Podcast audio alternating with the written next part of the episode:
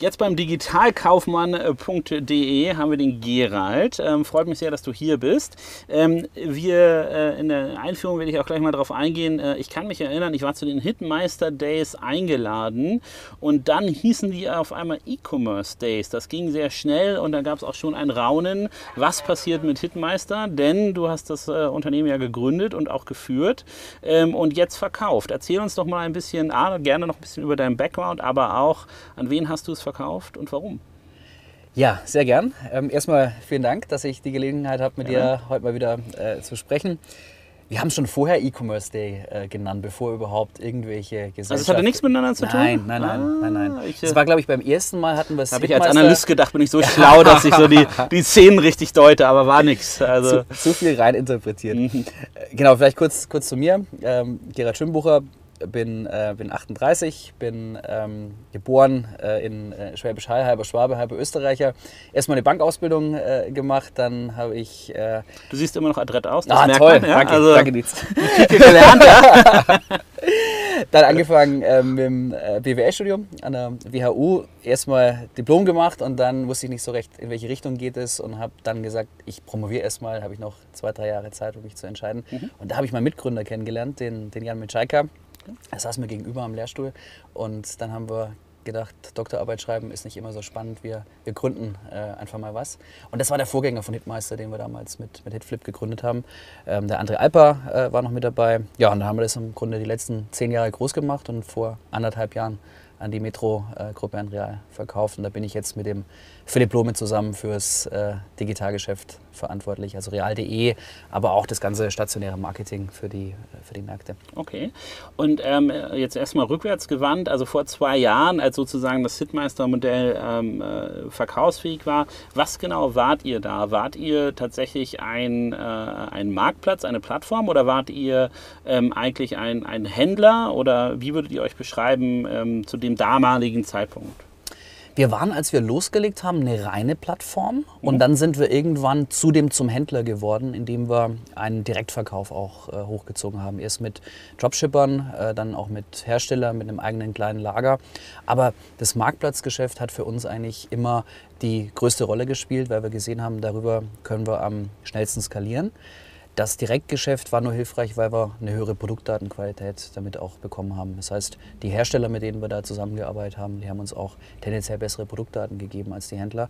Gute Produktdaten bedeutet, hast eine vernünftige Produktdetailseite, tendenziell eine höhere Conversion Rate. Und war das für den Kunden auch ersichtlich? Also so wie es für, für ähm, ähm bei Amazon im Endeffekt die Vendoren und die Seller gibt, war es für den Kunden bei Hitmeister auch so ersichtlich? Ja, also wir haben äh, transparent gemacht, ob das aus dem Hitmeister Direktverkauf ist oder von einem unserer Händler bzw. Äh, Versandpartner. Und habt ihr auch gemerkt, wenn es über euch direkt kam, dass es dann sozusagen mehr Kredibilität gegeben hat, äh, bessere Abverkaufszahlen, so wie das bei Amazon der Fall ist? Ja, wobei wir fairerweise, was die Markenbekanntheit und das Markenvertrauen angeht, äh, noch nicht ganz da waren, äh, wo, ein Amazon, wo ein Amazon jetzt ist. Aber wir haben, äh, auch wenn es im, im Basispunktebereich war, auch signifikant äh, gesehen, bei Direktverkauf haben wir eine höhere Verkaufswahrscheinlichkeit. Wenn du jetzt aber einen Händler bei uns auf der Seite hast, der über eine entsprechende Reputation verfügt, ähm, gute Bewertungen hat äh, dann, und schnell versendet, dann hat er eine genauso gute Chance auf die Buybox. Okay, cool. Und sag mal, ähm, kannst du dann äh, vor, kurz vor diesem Verkaufszeitraum uns eine Indikation geben, von eurer Größe, Bestellung, Besucher, irgendwas, um es ein bisschen einzuordnen, wo ihr zu dem Zeitpunkt standet? Ja, ähm, wir haben mit dem Verkaufsprozess begonnen, so Anfang, Mitte 2015 und Closing war dann äh, Ende Mai 2016.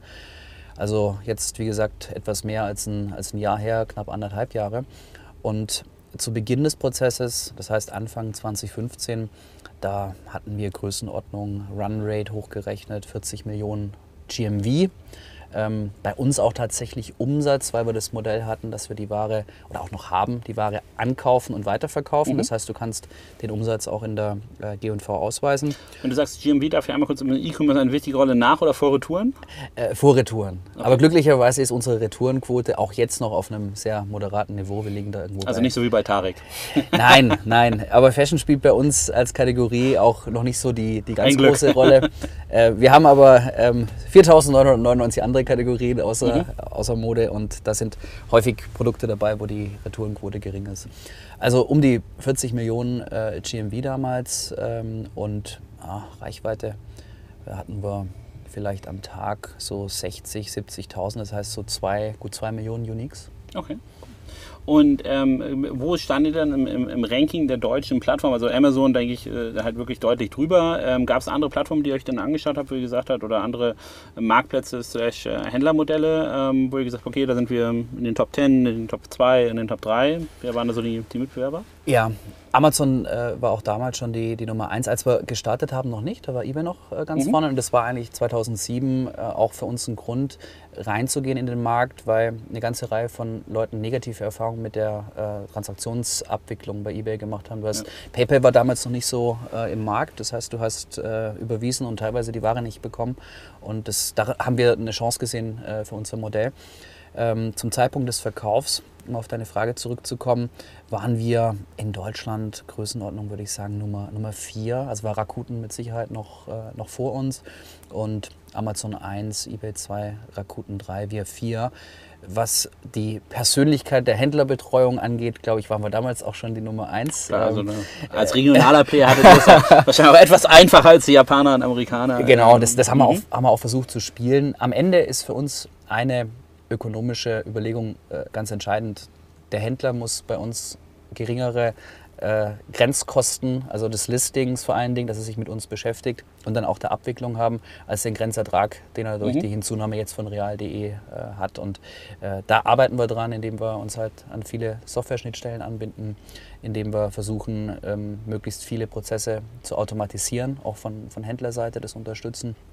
Und äh, dadurch haben wir die Berechtigung, auch neben den beiden Großen äh, jetzt weiterhin schnell wachsen zu können. Okay, spannend. Also zu, zu, Real kommen wir gleich mal. Du hast ja jetzt äh, im Vorlauf gesagt, dass ihr einen Prozess begonnen habt. Ähm, kann ich mir so vorstellen, dass dann Leute bei euch angeklopft haben? Ist ja immer so der Weg, wenn man verkauft. Entweder man sagt so, okay, ich mache jetzt einen Prozess aus der strategischen Sicht, ist jetzt der Zeitpunkt, ähm, wo ich sozusagen äh, Preis, Angebot ähm, und, und, Strategie zusammenpacken kann. Ähm, oder man wird halt so oft angesprochen, dass man sagt, okay, das ist jetzt der richtige Schritt ähm, aus vielerlei Gründen. Wie war das bei euch? Also kamen, kamen Leute auf euch zu oder habt ihr gesagt, so wir, äh, für uns ist das jetzt die richtige Entscheidung?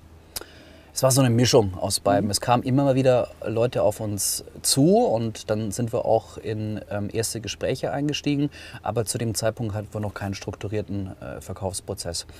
Unsere Investoren waren teilweise aber auch schon zehn Jahre äh, investiert oder knapp zehn Jahre. Kannst du sagen, wer das war? Oder wer, ähm, der, größte, der, größte, Investor war äh, Tiger Global äh, der bei uns investiert war. Und Tiger Global ist ein... Äh ist ein äh, New Yorker, eigentlich Hedgefonds, die vor ein paar Jahren sich gesagt haben, jetzt machen sie auch Private äh, Internet Investments.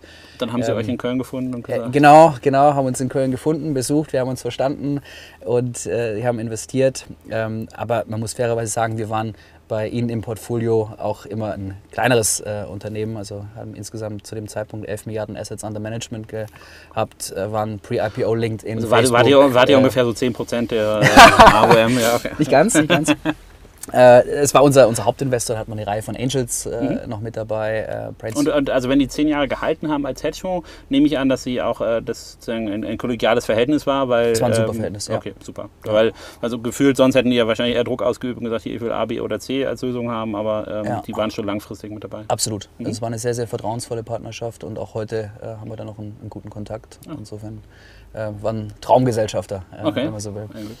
So, und jedenfalls ähm, hat der, der zuständige Partner bei Tiger dann gesagt, äh, jetzt sollten wir mal so langsam schauen, was ist denn äh, die, die Situation. Mhm. Und dann haben wir überlegt, mit, äh, mit welch, gehen wir überhaupt mit einem Berater ähm, in den Prozess oder machen wir es allein? Und du hast ja dann in der Regel auch schon so erste Kontakte, die du im, im Markt hast, wo du dir ja. vorstellen kannst, äh, das könnte passen. Und witzigerweise habe ich äh, irgendwie einen Monat bevor wir den Prozess gestartet haben, wirklich durch Zufall an meiner ähm, ehemaligen Uni an der WHU, da war Campus for Marketing, ein damaliger Marketingprof hat mich gefragt, ob ich da einen Vortrag halten will. Und Vorredner war ein Kollege von, von Real. Ja, und der hat so, die ersten Anbahnungen. Ja, wirklich. wirklich. Ähm, trotz Düsseldorf-Köln äh, war, war dann anschließend beim Kaffee ein gutes Gespräch. Und dann haben wir uns zwei, drei Wochen später äh, in Düsseldorf getroffen. Und ähm, der, der Kollege, der, das damals, ähm, der damals den Vortrag gehalten hat, das ist der Einkaufschef äh, Non-Food bei, bei Real, auch, auch heute noch, der, der Gankenbrand. Und der hat dann zum ersten Termin den äh, Philipp Blome äh, mitgebracht, der damals für den Real Online-Shop, der aber auch schon äh, in Teilen eine, eine, Marktplatzerweiterung hatte über Dropship-Lieferanten, die, die integriert waren. Den hat er mit zum Termin gebracht. Wir haben uns äh, gleich verstanden, haben gesehen. Und wenn ich äh, sozusagen für die, die meisten Leute ähm, kommen ja nicht in den Genuss, sozusagen Unternehmen zu verkaufen.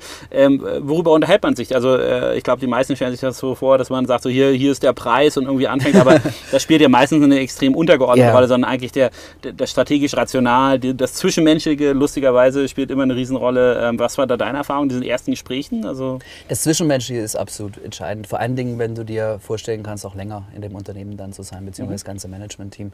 Es war äh, für uns von Anfang an wichtig. Wir haben ein Management-Team, die Leute, äh, die, die, auch jetzt noch dabei sind, die sind teilweise zehn Jahre bei der Company. Und im E-Commerce, du weißt, äh, wie die typischen äh, Verweildauern sind. Deutlich kürzer. Und deswegen war es mir von Anfang an auch wichtig, die, die Leute damit einzubinden und zu sagen, pass auf, wir führen jetzt diese Gespräche und könntet ihr euch das grundsätzlich vorstellen? Also sowohl von von damaliger Hitmeister-Seite.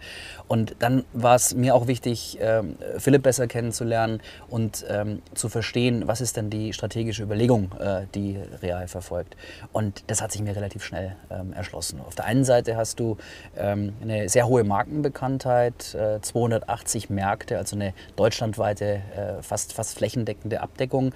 Du hast ähm, eine gewisse Buying Power, du hast die ähm, äh, Ressourcen ein Stück weit auch des, äh, des Konzerns oder dann auch der, der Gesellschafterin von Real, der, der Metro dahinter und den Wunsch wirklich, äh, wirklich Gas zu geben. Und diese sehr hohe Kapitalausstattung oder generell, äh, dass Ressourcen da waren, das hatten wir eigentlich nie als, als Hitmeister. Was auch Vorteile hat. Ne? Du mhm. überlegst dir genau, ähm, was priorisierst du jetzt, äh, wie entwickelst du das Produkt äh, weiter, sodass möglichst viel Wert geschaffen wird. Aber wir hatten einen funktionierenden Marktplatz, Conversion optimiert, zum damaligen Zeitpunkt auch schon. Hat, schon war das eine Eigenentwicklung oder hattet ihr eine Komplett. Mhm. Ja, okay. ja, es war eine komplette Eigenentwicklung, äh, die über Jahre natürlich äh, dann auch teilweise wieder äh, komplett neu gebaut wurde. Äh, du baust äh, Technical Immer. Debt äh, typischerweise ja auf. es blieb auch uns nicht erspart. Was, euer Online-Shop war nicht fertig? Wie, wie geht das? genau. Aber wir hatten halt die, die Marktplatztechnologie, wir hatten mehrere tausend Händler, wir hatten ein breites Angebot, äh, wir hatten ein eigenes Produktdatensystem, ein eigenes PIM und äh, auch eine, eine hohe Performance-Marketing-Kompetenz. Also Dinge, die, die man wunderbar dann also in, mit real zusammen. In der Transaktion sozusagen, ja, die, also strategisch hat es gepasst. Ne? Also beide Seiten haben was mitgebracht und ihr hattet einen, einen hohen, ähm, ähm, also wenn du jetzt sagen würdest, so Pi mal Daumen, äh, war es 50-50 zwischen, äh, zwischen irgendwie Technologie und Team und Kunden oder, äh, oder war es, würdest du sagen, so, es war ein Drittel Technologie, ein Drittel bestehende Kundenbeziehungen und ein Drittel äh, das Team? Oder wie, ähm, wie würdest du das im Nachhinein bewerten, was eigentlich so ausschlaggebend war, dass eine erfolgreiche Transaktion über den Tisch gegangen ist? Teamtechnologie, aber kundenseitig unsere Händlerkunden auch. Die hatte mhm. Real ja in der Form nicht. Die Endkunden, die, die hatte Real und auch die Marke. Das war auch ja. ein, ein, Thema, das wir früh äh, adressiert haben. Äh, wird die Marke Hitmeister weiterleben? Äh, E-Commerce Day hast du ja vorhin schon versucht ja. zu antizipieren, dass es, dass es damals äh, schon geplant war. Ähm, es war uns relativ schnell klar, dass es wenig Sinn macht, äh, eine Strategie zu fahren, wie es jetzt die ehemaligen äh, Schwestern sozusagen in der Metro ähm, Media äh, Saturn getan haben, äh, sondern wir haben gesagt, wir fokussieren alles auf die, auf die eine Marke, nutzen aber die Hitmeister-Technologie und also, die Darf Plattform. ich kurz fragen, wie war das für dich als Gründer? Fühlt man sich also das Baby über Bord geht oder ist man ja. da relativ unemotional sozusagen? Nee, also ich habe ich hab das schon emotional ähm, empfunden, aber mir war auch klar, dass... Zu Hause bei dir einen Raum eingerichtet über die Hitmeister. Also, ich habe auch noch Hitmeister-Paketband, also das ah, ich auch immer andenke. Ja, okay. Wir haben, wir haben im Kölner Büro zumindest tatsächlich noch eine ganze Reihe von, äh, von Elementen, wo, äh, wo Hitmeister auch weiterlebt mhm. und, ähm, und die Kultur die lebt ja weiter. Und, okay. ähm, und auch, dass, dass wir das kulturell vernünftig zusammenbringen, war von Anfang an äh, uns beiden wichtig. Denn wenn du überlegst, was macht einen typischen Corporate aus, was macht ein typisches Startup aus, dann sind das in der Regel ja zwei komplette Welten. Aber das habe ich im damaligen Real-Digital-Team eigentlich schon nicht gesehen. Dass es, dass und hast so du das vorher abgeklopft? Weil das ist ja, äh, wenn wir jetzt sozusagen schon äh, sagen, okay, Transaktion ist dann, ja, und dann kommt die Integration. Ähm, äh, und auch jetzt anderthalb Jahre nach dem Deal würde mich natürlich interessieren, aha, hast du es vorher abgeklopft, hat es dann gestimmt, was passiert ist? Und ist die Integration schon, schon fertig oder ähm, wo steht ihr da jetzt? Integration ist fertig. Wir haben neun Monate gebraucht. Das heißt zwischen. Darf ich, also, äh, sorry, dass ich da, dich da unterbreche, aber Integration, ähm, seid, wurde die richtig in, in Real integriert oder wurde die im Endeffekt als einzelne Unit belassen, die jetzt mit Real zusammenarbeitet? Technisch haben wir Real in Hitmeister integriert. Wir haben also Okay. die, die Hitmeister-Plattform genommen und haben an den Stellen, wo wir Informationen aus den Legacy-IT-Systemen von Real benötigen, die Schnittstellen gebaut. Aber am Ende ist es die alte Hitmeister-Plattform, wo jetzt Real drüber steht. Organisational haben wir versucht, Also, sorry, wenn du sagst, drüber steht, dann hört sich an, so- sozusagen im Frontend das Logo geändert. Ähm, ich glaube, das Ja. ist un, un, ungleich komplexer, oder? Also habt ihr euch richtig an deren äh, Warenwirtschaft ange, angedockt, also ähm, viel automatisiert oder war es tatsächlich eher so eine Art äh, äh, Frontend-Overhaul, den ihr gemacht habt? Es war natürlich auch im Backend einiges zu tun, aber auch da haben wir primär auf die Warenwirtschaft von Hitmeister gesetzt und an den Stellen, wo wir die Realwarenwirtschaft einsetzen müssen, Schnittstellen in unser bestehendes System gebaut. Okay. Denn so haben wir die Geschwindigkeit natürlich auch ähm, aufrechterhalten können. Und ähm, in Summe hat das, äh, wie gesagt, neun Monate äh, gedauert. Wir haben sehr, sehr intensiv gearbeitet, aber auch sofort interdisziplinär, also alle, alle Bereiche, aber auch von beiden Companies gab es jeweils äh, Verantwortliche für die einzelnen Teilprojekte. Und da hat man schon sehr schnell gesehen, funktioniert das, äh, funktioniert das nicht. Klar, am Anfang waren irgendwo ein paar Berührungsängste da, aber mittlerweile, und auch, auch da sieht man, äh, es ist wichtig, dass, dass die Menschen miteinander können. Der Großteil des Management-Teams von Realseite und bei uns, wie gesagt, auf, äh, auf der damaligen äh, Hitmeister-Seite, die sind alle noch mit an Bord. Ähm, Seid ihr eher ein äh, ähm, ungewöhnlicher Fall? Es gibt ja wenige äh, Entrepreneure, wenige junge äh, sozusagen Unternehmen, die integriert werden in Corporate, äh, wo dann alle mit äh, Strahlegesicht da sind. Und ich glaube auch ein Großteil eures Teams ist auch noch da. Ne? Also ihr habt wenig Ja. Churn gehabt ähm, ähm, danach. Ähm, könntest du da so Tipps geben, sagen, okay, die Transaktion wurde vorher gut abgestimmt, aber was hat dazu geführt, dass dann im sozusagen nitty-gritty äh, äh, Prozess der Zusammenführung nicht Frustration entstanden ist auf beiden Seiten? Weil man hat ja, nehme ich an, auf der einen Seite eine ressourcenreiche, sehr ähm, äh, verklausulierte oder starre ähm, Konstrukt und ihr habt mit Hitmeister sozusagen eher das Schnellboot gehabt, ähm, wenig Kapital und musstet das dann zusammenlegen? Erstmal ein gegenseitiges Verständnis ist, glaube ich, sehr wichtig, zu überlegen, wo kommt jemand her, in welcher Gedankenwelt äh, hat er in der Vergangenheit gelebt und, und das muss auch vorgelebt werden. Also Philipp und, und ich haben, glaube ich, jeweils unsere Teams äh, auf dem Weg mitgenommen und sensibilisiert und zunehmend haben das dann natürlich auch die anderen äh, Mitglieder des gesamten Management-Teams getan. Das war schon mal, schon mal wichtig, weil äh, wenn, wenn du eine, eine interne äh, Frustration aufbaust und anfängst gegeneinander zu arbeiten, dann äh, brauchst du dich gar nicht auf die inhaltlichen Themen kon konzentrieren, dann, dann funktioniert das nicht. Ja? Das war also ganz entscheidend. Und dann haben wir versucht, ähm, ganz rational die einzelnen Themen abzuarbeiten, ähm, frühzeitig auch äh, zu überlegen, äh, welche äh, welche Sonderkonstellationen äh, gibt es? Wir haben ja die Herausforderung, dass wir in den Märkten teilweise, wenn wir, wenn wir Aktionen machen, fixierte Preise haben. Äh, wir haben aber aus der Hitmeister-Welt natürlich komplett dynamisches äh, Pricing gehabt mit mehreren Millionen Preisänderungen am Tag. Nur als ein Beispiel, wo du, wo du drauf achten musst. Ähm, und Das finde ich ja interessant. Ich habe nämlich bei den, äh, ich war ja in, äh, in Urlaub in Amerika beim Amazon Bookstore und da schreiben die tatsächlich keine Preise auf die, äh, also auf Papier, da sie tatsächlich immer die Preise aus dem Online-Store anbieten wollen. Also du hast ein ganzes stationäres Geschäft, nicht einen Preis, sondern du musst dann das jeweilige Item nehmen, zum, zum Barcode-Scanner gehen und dann kriegst du den in Echtzeit den Ja. Preis angeben. Wenn du zu langsam zur Kasse gehst, äh, können da auch schon wieder Änderungen drin sein.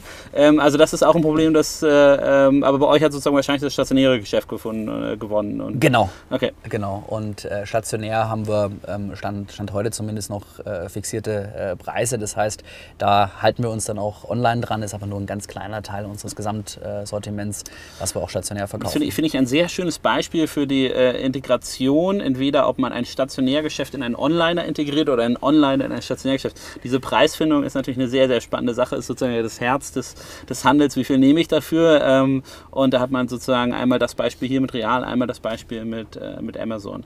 Ähm, also diese, diese, diese Integration meinst du über neun Monate habt ihr die gemacht und ähm, alles äh, sozusagen Benne jetzt nochmal zu der Transaktion zurecht, äh, zurück zu dem Rational. Also für mich hört sich das so ein bisschen an wie so eine Milchmädchenrechnung. Ne? Also okay, hier kommen äh, äh, Plattformen sind en vogue, ähm, äh, ich bin äh, großer alter Riese, äh, kaufe mir jetzt junge Digitalplattform und mein Geschäft läuft.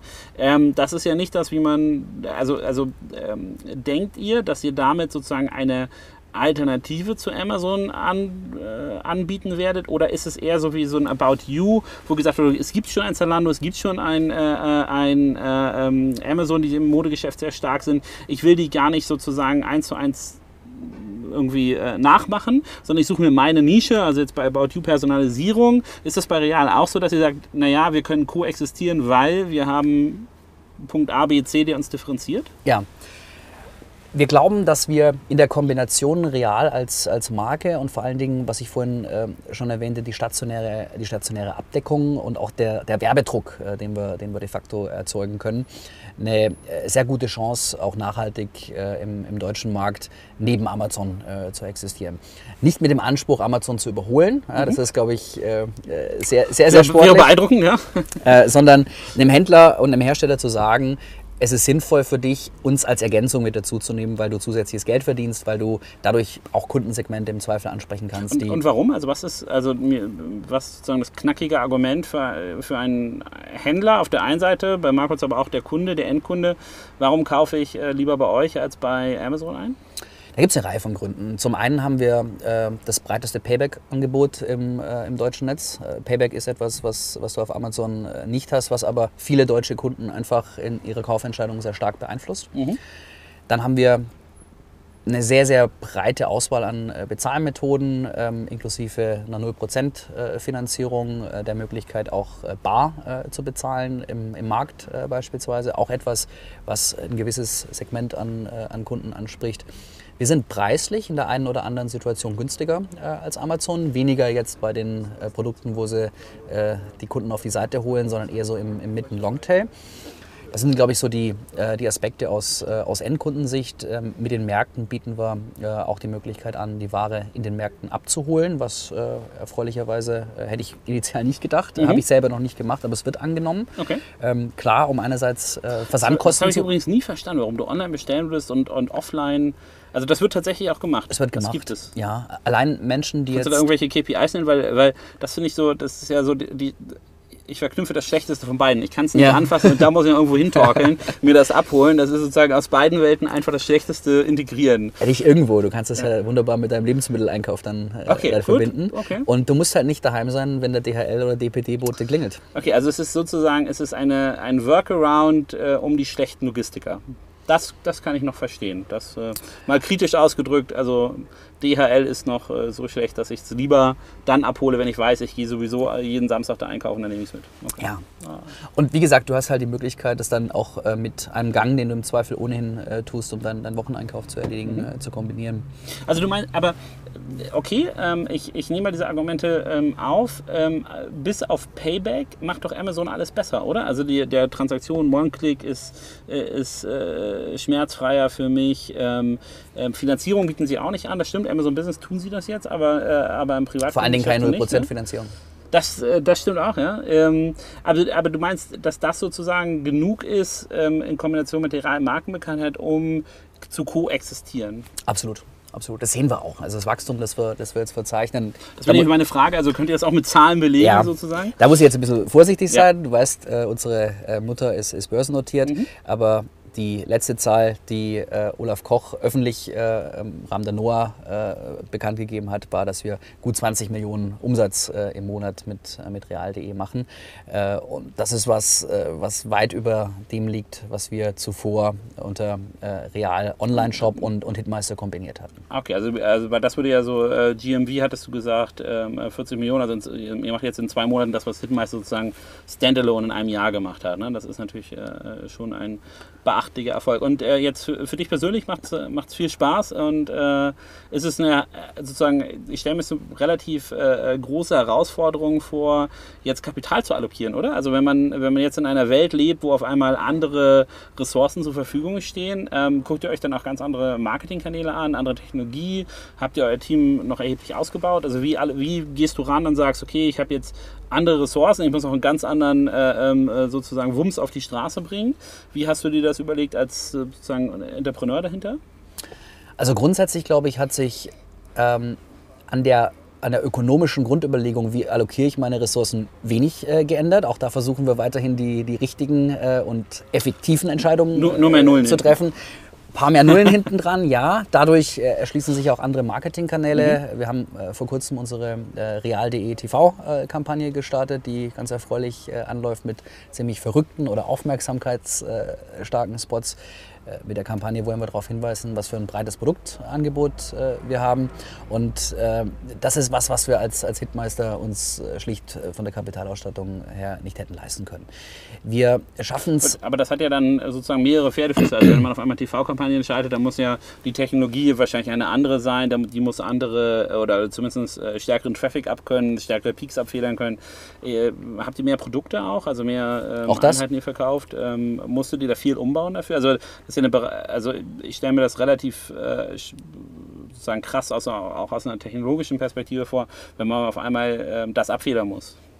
Wir wussten ja grob, was auf uns zukommt. Mhm. Wir hatten ja sowohl den Hitmeister-Traffic als auch den Real-Traffic und haben natürlich dann für ein gewisses Wachstum geplant und so unsere ähm, Serverinfrastruktur äh, am Ende oder auch die ähm, äh, die, die, Entwickler sagen immer, etwas ist teuer. Ne? Wenn du jetzt eine Abfrage hast, die besonders viel Kapazität in Anspruch nimmt, das wurde auch dabei äh, schon berücksichtigt, dass wir einfach mit einer, mit einer anderen Scale äh, operieren müssen. Und insofern haben wir damit kein Thema. Wenn jetzt TV oben drauf kommt, dadurch, dass wir primär auch auf den kleineren Sendern unterwegs sind, ist es zu unserem Grundtraffic nicht mehr relativ äh, so ein super großer Sprung, den wir, den wir da sehen. Du hast vorhin noch ähm, das Thema ähm, Teamerweiterung angesprochen. Da haben wir sehr viel äh, getan an beiden Standorten, also der ehemalige Hitmeister-Standort Köln, mhm. den wir auch weiterhin äh, behalten haben, der ehemalige oder der, der auch weiterhin äh, Real-Digital-Standort in Düsseldorf, nicht in der Metrostraße, sondern auf der anderen Seite vom Rhein, also äh, okay. separiert von, äh, vom, vom Corporate, auch damals schon. Als, und, äh, auch für Köln und Düsseldorfer das nicht zugeben, es ist ja eigentlich auch ein relativ kurzer Fahrweg, ja, muss man sagen. Ja, ne? also. am Ende, wenn, wenn, wenn gut durchkommst, bis in einer halben Stunde ja. von, von Bürotür zu, zu Bürotür hast du es geschafft und du sprichst damit halt auch zwei Arbeitsmärkte an. Das mhm. finden wir auch klasse. Und wir gewinnen richtig starke Leute äh, für uns. Ähm, äh, hatten wir vorher schon, äh, muss, muss man fairerweise sagen, aber der eine oder andere sagt, ich möchte eigentlich nicht für ein Startup arbeiten, obwohl ich die Kultur schätze, sondern äh, ich möchte auf einer anderen Scale irgendwo unterwegs sein. Es ist auch viel einfacher in der Akquise neuer Händler, ähm, wenn wir mit Partnern verhandeln. Das ist schon eine etwas andere äh, Situation. Aber unsere, äh, unser Ziel muss jetzt halt sein, dieses ähm, die Agilität und, und, und die auch Aggressivität des, des Startups zu kombinieren mit, äh, mit der Reichweite und der, der Power des Corporates. Und das funktioniert soweit ganz, mhm. äh, ganz gut. Also wir sind jetzt in Summe ähm, an beiden Standorten ähm, ohne Kundenservice ähm, sind wir so knapp 300 Leute äh, und Kundenservice kommt dann nochmal. Kannst du bei 300 Leuten einschätzen, wie viel, wie viel äh, Tech, wie viel Online-Marketing, ja. wie viel der Rest äh, sozusagen? Ganz, ganz grob würde ich sagen, dass wir so bei 20, ähm, 25 Prozent äh, Tech sind ähm, äh, und Markt Marketplace kommt bei uns im Vergleich zu einem normalen Retailer noch dazu. Da sind auch nochmal so, so gut, äh, gut 20 Prozent Produktdaten ein wichtiges Thema, 10, mhm. 15 Prozent. Dann haben wir Finance-Team, Controlling-Team. Ähm, in den Zahlen sind auch unsere äh, Kollegen aus dem, aus dem E-Food-Bereich mit drin, ähm, die sich also um die, um die Lebensmittel ähm, bestellen und abholen, perspektivisch auch äh, die, die Lieferung zum, kümmern. Zum Thema Lebensmittel müssen wir nochmal einen separaten äh, Podcast machen. Dazu habe ich einfach viel zu viele Fragen an dich, ähm, äh, weil ich das das äh, wirklich hochinteressant finde, auch alle, alle neuen Sachen immer ausprobiere und ganz gespannt bin, wer denn das Rennen machen wird in der deutschen ähm, äh, Online-Lebensmittelindustrie. Ähm, äh, aber das müssen wir leider ausklammern, aber ich glaube, es ist auf jeden Fall ein Gespräch wert. Mhm. Ähm, Okay, aber äh, das ist aber ein relativ von 300 Leuten, ich versuche gerade nachzuhören, ein relativ kleines Tech-Team, oder? Wenn ihr dann 60 Leute da drin seid, wenn du sagst 20, 25 Prozent. Ähm die, die da sind, sind absolut super. Und äh, wir, haben, wir haben halt... Ohne Frage, aber es ist ja trotzdem eine, was wir, ein was wir, Brett, das man bohren absolut. muss. Absolut. Ne? Aber was wir halt nicht machen, nur weil wir jetzt irgendwo Plan stellen, ne, wie das teilweise im, im Corporate heißt, äh, im Corporate ähm, äh, Jargon heißt, nur weil wir die haben, dass wir auf Teufel komm raus äh, jeden irgendwo einstellen. Sondern mhm. wir haben weiterhin gesagt, wir wollen nur die besten Leute haben. Ähm, wir haben äh, relativ intensive Tests, die wir, die wir mit den äh, neuen Kolleginnen und, äh, und Kollegen durchführen. Und es muss kulturell einfach passen. Also wenn es, wenn es nicht basiert auf unseren Werten ist, also wir haben gemeinsame Corporate Values definiert, klingt erstmal in der Unternehmensführungsveranstaltung im BWL-Studium, dachte ich, was für, ein, was für ein Bullshit. Am. Ende, je größer die Company wird, desto wichtiger ist es aber, dass du das auf einer vernünftigen Wertebasis irgendwo ähm, steuerst und ähm, es darauf basiert. Und wenn wir da nicht die richtigen finden, dann ähm, suchen wir weiter. Also, okay, ja, spannend.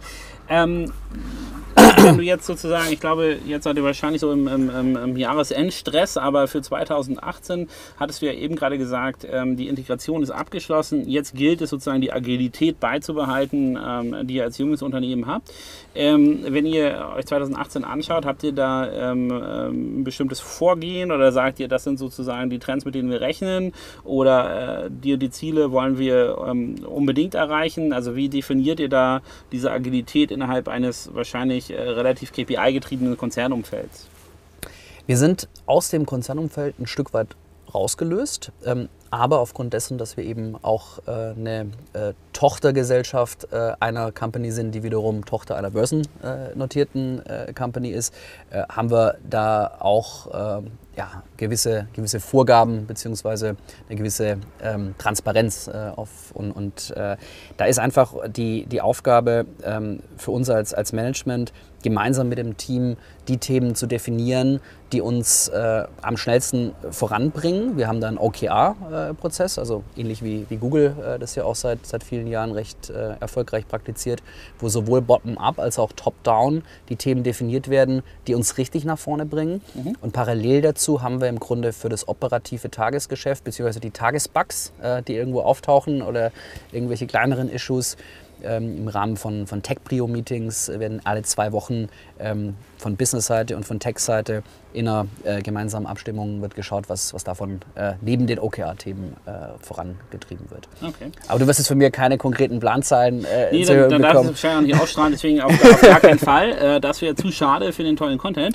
ähm, daher würde ich das nochmal zurücknehmen und äh, sagen, äh, ich bin gespannt, wie zwei, 2018 wird. Ich bin gespannt, wie ihr in dem sozusagen Szenario Amazon ähm, und alle anderen ähm, euch aufstellen werdet. Lebensmittelhandel finde ich ist 18, 19, 20 20 sicherlich auch ein sehr, sehr spannendes Thema. Ähm, vor allem, wenn man sich sozusagen eure Gesellschaftsstruktur anguckt, sicherlich wirklich sehr interessant. Ähm, ich würde jetzt aber nochmal gerne zurückgehen zu der Transaktion selber. Da hatten wir ja schon ähm, ähm einige Punkte besprochen. Und ihr meint, ihr habt einen Prozess aufgesetzt und schlussendlich habt ihr euch ja für einen, soweit ich weiß, äh, für einen Advisor entschieden, obwohl die sozusagen Kaufkandidaten euch zukamen, dass wahrscheinlich aus Gesprächen äh, klar war, dass Real da schon sozusagen äh, weit oben an der ähm, an, der, äh, ja, an, an, der Liste steht. Ähm, warum habt ihr euch für einen Berater entschieden und was waren so die Gründe, ähm, mit, ähm, mit den Beratern ins Rennen zu gehen? Ein Berater hat sowas ja, was du aus unternehmerischer Sicht äh, nicht allzu oft im Leben äh, tendenziell machst, äh, immer äh, gemacht. Mhm. Das, das, heißt, das ist für ihn Tagesgeschäft. Er weiß also, wie so ein Prozess strukturiert, in welcher Phase musst du worauf achten. Er bringt ein eigenes Netzwerk mit, er kann in Verhandlungen hilfreich sein, er kann dir äh, beim Überarbeiten des bestehenden Financial Models äh, auch äh, zur Seite stehen, nochmal Dinge hinterfragen, ähm, hat ein Gefühl dafür, was der Markt im Moment möchte, sowohl äh, von, von Finanzinvestoren-Sicht als auch äh, aus, aus Sicht von, von Strategen und ist ein super Sparingspartner, neben dem, dem Board natürlich. Mhm.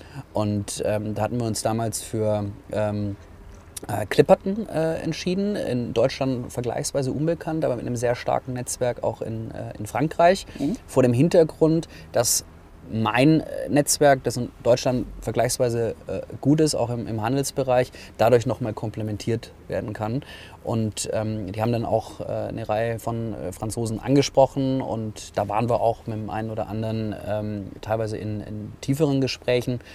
Am Ende hilft dir so jemand auch, äh, für eine, in einer Phase, die aus unternehmerischer Sicht schon auch äh, emotional ist. Ne? Du mhm. musst ja deine, deine Altgesellschafter managen, das Management-Team muss eingebunden sein, weil nur wenn das Management-Team voll hinter der Transaktion steht, kann es funktionieren.